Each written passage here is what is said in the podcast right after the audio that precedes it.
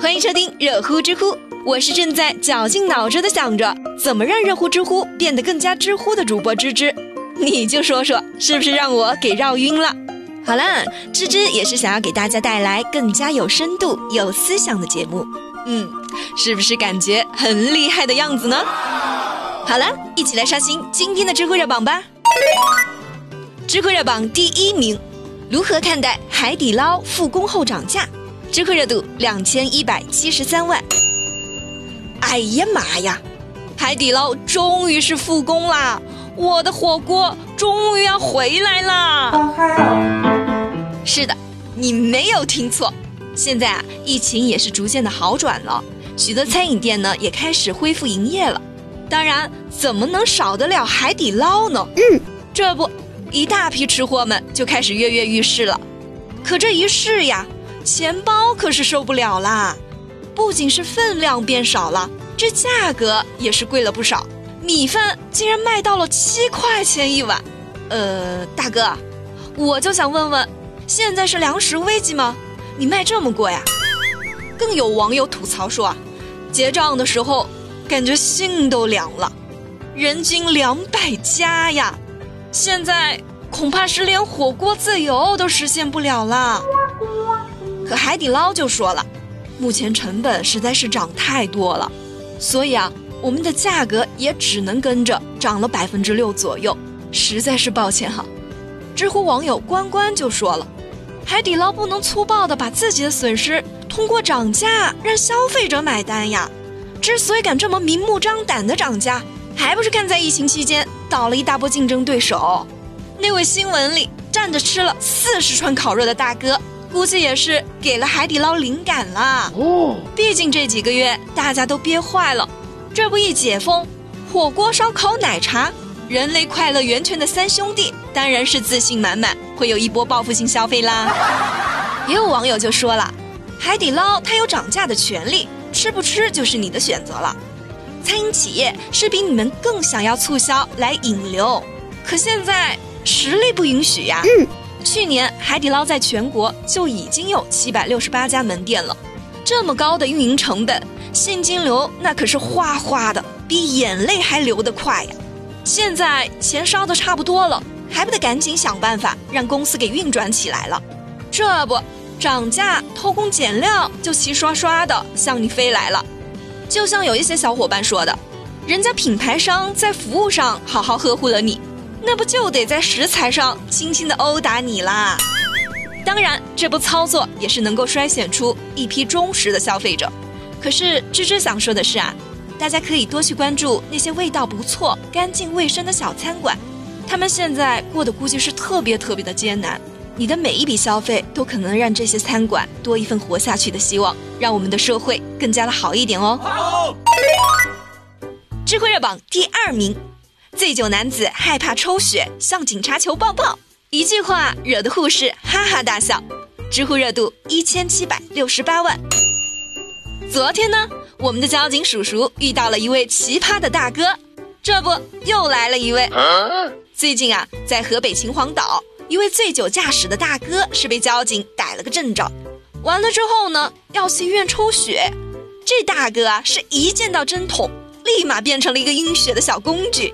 一边喃喃着：“哥哥，你把着我呀，我不敢看这东西，我真不敢看这东西。”一边呢，主动的向交警叔叔求抱抱。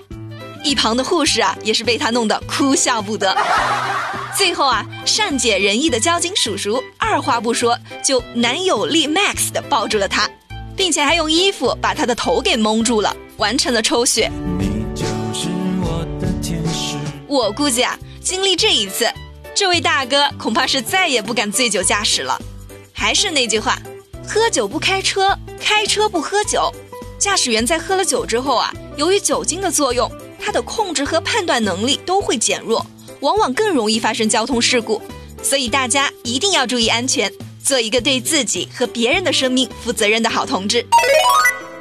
智慧热榜第三名，如何评价法国医生建议？在非洲对特殊人群进行试验，以研制新冠疫苗。知乎热度九百一十八万。